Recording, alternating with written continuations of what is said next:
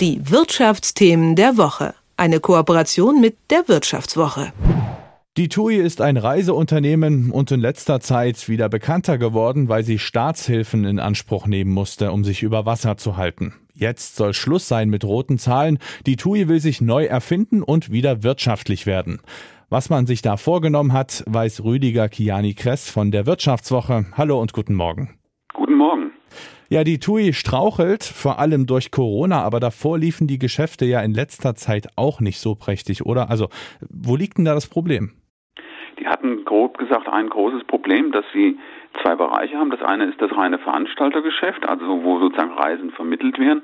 Mhm. Da hat man viel Umsatz gebracht, aber ähm, ist wenig hängen geblieben.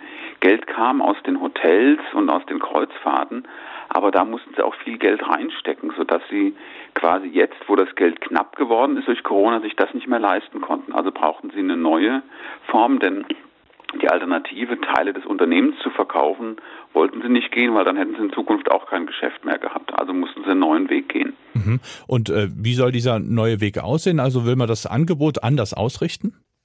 Äh, man will vor allen Dingen äh, die profitableren, das sind die, die Premium-Teile, sagt man so schön, also das, was mhm. ein bisschen mehr kostet, das soll ausgebaut werden und dafür eben äh, mehr Kunden auch mobilisiert werden. Um das allerdings zu finanzieren, gehen sie einen anderen Weg. Sie gucken, dass sie das Geld von Investoren bekommen.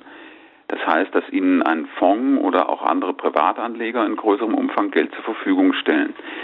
Dafür werden dann Hotels und Schiffe finanziert und da muss die TUI dann keine Abschreibungen und keine Zinsen mehr bezahlen, sondern nur noch sozusagen eine Nutzungsgebühr an die äh, Geldgeber. Das ist relativ verbreitet schon in der Hotellerie. Das machen die großen Konzerne, also Marriott, Hilton, Accor, machen das schon zum größten Teil so und da will die TUI halt jetzt auch ähnliche Wege gehen.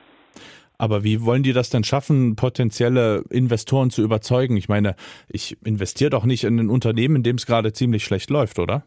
Ja, die bekommen ja auch was dafür. Sie bekommen eine Immobilie, ein Hotel in einer relativ guten Lage, mhm. wird gemanagt von ähm, einem Konzern, der das auch einigermaßen kann.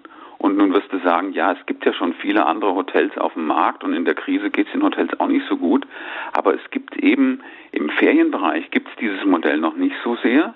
Und der Ferienbereich läuft im Schnitt stabiler als beispielsweise Städtehotels, wo ja Geschäftsreisende fehlen. Das ist so grundlegend die Idee.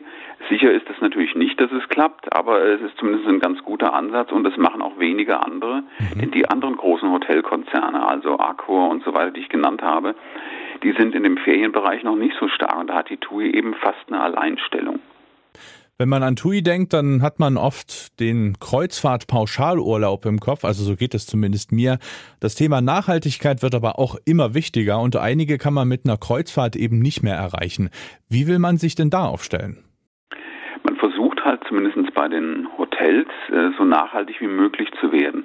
Das heißt, nachhaltig erzeugten Strom, dass man ähm, in den Hotels weniger Wasserflaschen ausgibt, sondern so Mehrwegflaschen. Muss ich das mal vorstellen, bei einem Club, der 300, 400 Gäste hat, sind das am Tag 800 Flaschen Plastikmüll. Hm. Denn auf vielen Inseln gibt es eben kein Mehrwegsystem wie bei uns, wo du das im Supermarkt machst. Und da gucken sie halt, dass dann jeder so eine kleine Plastikflasche kriegt, der sich an so einem Wasserspender wieder neu auffüllt. Das sind relativ kleine Maßnahmen, aber viele davon sollen eben einen Ausgleich bringen und natürlich dann auch äh, gucken, dass man Ausgleichsmaßnahmen macht, wenn man äh, praktisch äh, keine Möglichkeit hat, das CO2 zu vermeiden. Mhm. Ob das jetzt sehr viel wird, muss man halt zeigen, denn das große Problem sind ja immer die Anreise, nämlich mit dem Flugzeug. Und da gibt es eben noch relativ wenig Möglichkeiten, außer halt moderne Flugzeuge zu kaufen. Denn der Sprit ist ja nach wie vor nicht besonders nachhaltig und mhm. nachhaltigen Sprit gibt es nicht besonders. Aber die klassische Kreuzfahrt will man trotzdem weiterhin noch anbieten oder will man das vielleicht sogar noch ausbauen, das Angebot? Auch da wird ausgebaut. Die haben im Augenblick 16 Schiffe und da sollen in den nächsten Jahren sechs, sieben noch dazukommen. Mhm. Da wird man eben versuchen, auf nachhaltigeren Antrieb zu setzen. Das ist ja jetzt oft noch äh, Schweröl oder zumindest Gas und da muss man halt gucken, wie man das hinkriegt. Aber man kann halt auch auf den Schiffen selber versuchen, mehr Dinge zu machen. Aber es ist, wie gesagt, immer auch ein Problem. Der Kunde muss es halt auch zahlen, weil fordern mhm. kann man das immer, aber es bezahlen halt sehr wenige. Im Bereich Flug ist das unter einem Prozent von Leuten, die wirklich den Ausgleich kaufen. und den Aufpreis dafür zahlen, da sind wir halt alle als Kunden auch noch nicht so weit, dass wir sagen, ich gebe jetzt für den Urlaub 20 Prozent mehr aus, nur damit er nachhaltig ist. Hm. Es sind sehr wenige, die das tun. Was will man denn abgesehen von einem etwas grüneren Anstrich noch machen, um die Marke TUI zu stärken und das Angebot zu erweitern?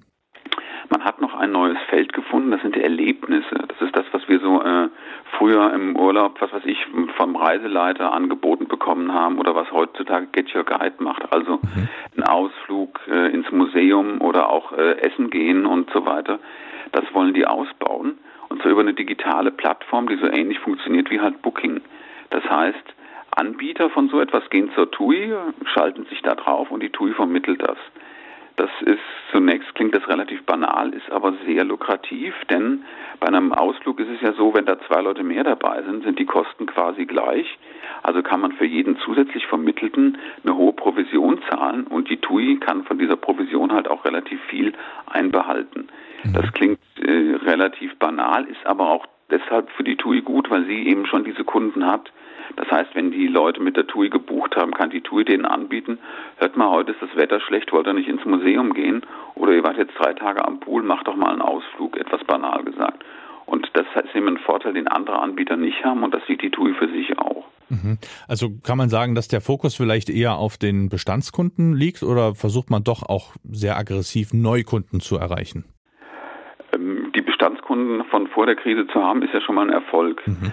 Aber es ist natürlich, versucht man auch zu wachsen. Deshalb gibt es ja auch zusätzliche Clubs und zusätzliche Schiffe, weil man merkt es ja, sobald die Möglichkeit ist, Reisen durchzuführen und zu buchen, sind die auch relativ schnell gebucht.